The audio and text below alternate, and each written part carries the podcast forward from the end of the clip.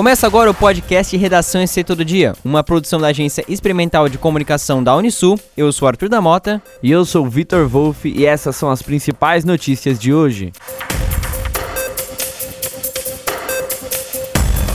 O presidente do Diretório Central dos Estudantes da Unisul, Pedro Henrique Almeida, criticou o reajuste da mensalidade para 2022, anunciado pela universidade o aumento será de 15% para o curso de medicina e de 11,5% para os demais. Pedro explicou que com essa venda houve uma mudança nas discussões relacionadas à mensalidade. Ele detalhou que o grupo Anima já deixou claro que não faz parte da política da empresa fazer esse tipo de negociação com o movimento estudantil.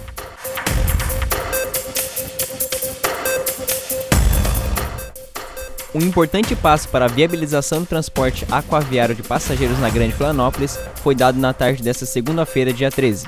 O governador Carlos Moisés lançou o edital para que as empresas manifestem interesse, podendo apresentar estudo de viabilização técnico-operacional, econômico-financeiro, ambiental e jurídica para a estruturação do projeto de concessão comum para construção, operação e manutenção do sistema. O Banco Interamericano de Desenvolvimento já havia feito um estudo prévio que concluiu pela viabilidade do sistema de transporte aquaviário com três rotas, que deverão ser priorizadas na elaboração do estudo que servirão como base para o edital de concessão. A secretária de Saúde de 13 de maio perdeu todos os imunizantes que estavam estocados em uma unidade básica de saúde. O motivo foi um ato de vandalismo, o qual prejudicou todos os outros medicamentos de alto custo e também demais vacinas de rotina. A responsável pela pasta, Ivânia da Silva Mai, diz que a perda foi provocada por um jovem. No domingo, o ato voltou a acontecer, aparentemente pela mesma pessoa. Um novo lote de vacinas já foi solicitado à Regional de Saúde e deve chegar ainda esta semana. Somente quando as doses forem repostas a Prefeitura divulgará novas datas para campanhas de imunização. A chamada iridologia avalia predisposições físicas e emocionais a partir dos olhos.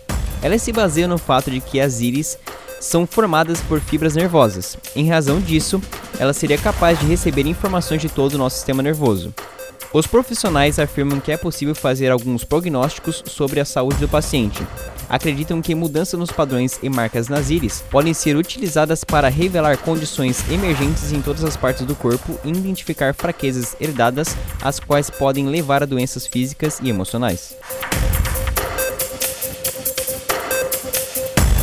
A secretária de Saúde de Laguna, Gabriele Siqueira, falou sobre o Universi Praia, evento universitário que foi realizado neste final de semana. Em razão da grande quantidade de pessoas no local, com risco de contaminação, alguns moradores ficaram insatisfeitos. O Universi Praia foi atuado pela autoridade sanitária de Laguna.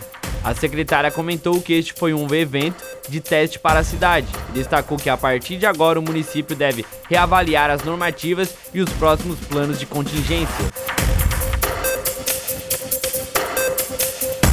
O número de pessoas vacinadas com ao menos uma dose contra a Covid-19 no Brasil chega a mais de 160 milhões, o equivalente a 75% da população total. Nas últimas 24 horas, 335.600 pessoas receberam a primeira aplicação da vacina.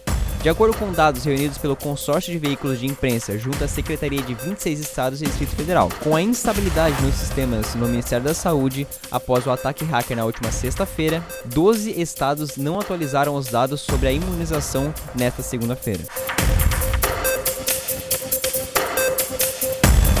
No último sábado, dia 11, foi inaugurado o Bosque da Memória, localizado no Parque Empresarial José Roberto Tournier, no bairro São João, margem esquerda. A inauguração contou com a presença de autoridades e várias famílias que se reuniram para prestar uma homenagem a vidas perdidas na pandemia. O espaço foi idealizado pela Fundação Municipal de Meio Ambiente e tem seus quase 6 mil metros quadrados destinados ao plantio de árvores que simbolizam as vidas de tubaronenses vítimas da Covid-19. O parque é aberto à visitação, que pode ser feita diariamente em qualquer horário. A Petrobras informou nesta terça-feira, dia 14, que o preço da gasolina terá redução de 3% nas refinarias a partir de quarta-feira, dia 15. Uma queda média de 10 centavos por litro. O preço para as distribuidoras passa de R$ 3,19 para R$ 3,9 por litro. O diesel não teve o preço alterado.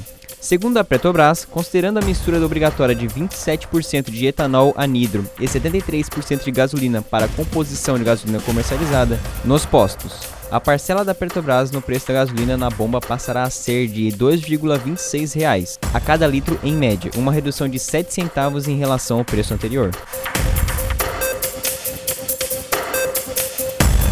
Durante patrulha na região do bairro Areias da Palhocinha no último domingo, dia 12, a Polícia Militar de Garopaba apreendeu meio quilo de maconha. Avisada por terceiros sobre um acidente de trânsito envolvendo um homem que agia de forma suspeita, escondendo uma mochila que estava no veículo em um bar. A polícia foi averiguar a situação. Após identificarem o suspeito e investigar o local, os policiais descobriram um pacote de droga dentro da mochila. Após o flagrante, o homem foi preso e encaminhado à delegacia de polícia e depois à unidade prisional de Imbituba. Na última segunda-feira, dia 13, a Câmara dos Deputados aprovou de forma simbólica o texto base do projeto de lei 3754-21 do Senado, conhecida como Marco Legal das Ferrovias. O governo já havia anunciado na semana passada o ProTrilhos, Programa de Autorização de Ferrovias, o projeto prevê a autorização para a construção de novas ferrovias. O projeto prevê a autorização para a construção de novas ferrovias, com a união ferroviária pelo setor privado, em vez de usar concessão ou permissão. O prazo para contrato poderá ser de 25 até 99 anos. Este foi o podcast da redação AEC Todo Dia, uma produção da Agência Experimental de Comunicação da Unisul. Yeah.